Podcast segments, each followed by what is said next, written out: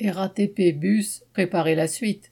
La grève appelée le 25 mars par tous les syndicats de la RATP a été suivie par la majorité des conducteurs de bus et de trams, ainsi que par des travailleurs du métro et de la maintenance. Au bus, la mobilisation a été environ deux fois plus forte que le 18 février dernier et de nombreuses lignes ont été totalement fermées.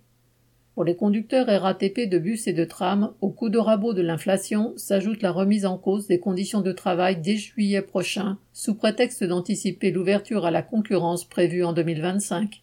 La direction réclame une hausse de 40 minutes du temps de travail quotidien et la perte de 6 jours de repos, l'équivalent d'un mois et demi de travail en plus par an, auquel s'ajouterait davantage de services avec coupure, y compris le samedi, ce qui n'existait pas auparavant.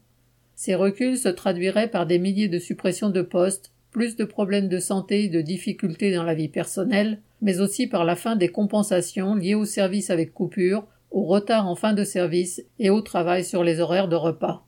Pour persuader les travailleurs de courber les chines dès à présent, la direction fait miroiter une augmentation du salaire mensuel à condition qu'une majorité de syndicats signe, proposant 58 euros net, puis 90 euros après la mobilisation du 18 février.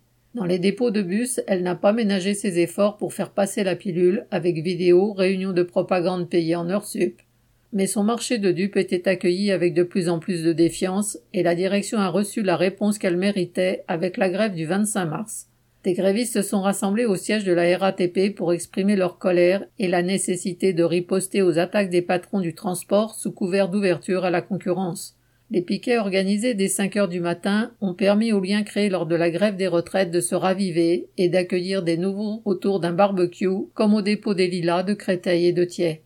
De son côté, la direction vient de décider d'envoyer à chaque conducteur une lettre annonçant la dénonciation d'une série de dispositions en vigueur sur les conditions de travail. Quelques jours après la grève, elle hausse le ton et menace d'imposer de nouveaux horaires sans aucune compensation financière. Les travailleurs savent qu'il faudrait un véritable mouvement de grève pour envoyer le projet de la direction à la poubelle. Une telle grève pourrait réussir à entraîner tous les secteurs de la RATP actuellement réorganisés, filialisés ou menacés de l'être, comme les ateliers de championnat, la maintenance, et aussi arracher des hausses de salaire, un des motifs de la mobilisation du 18 février. Pour l'instant, beaucoup attendent, sans grand espoir, les dernières réunions direction syndicat en avril mais la nette hausse de la mobilisation sur les réseaux bus et trams par rapport à la journée précédente donne la possibilité de s'appuyer sur ce succès pour défendre l'idée de s'organiser à la base et encourager chacun à prendre directement en main la préparation de la prochaine grève. Correspondant Hello.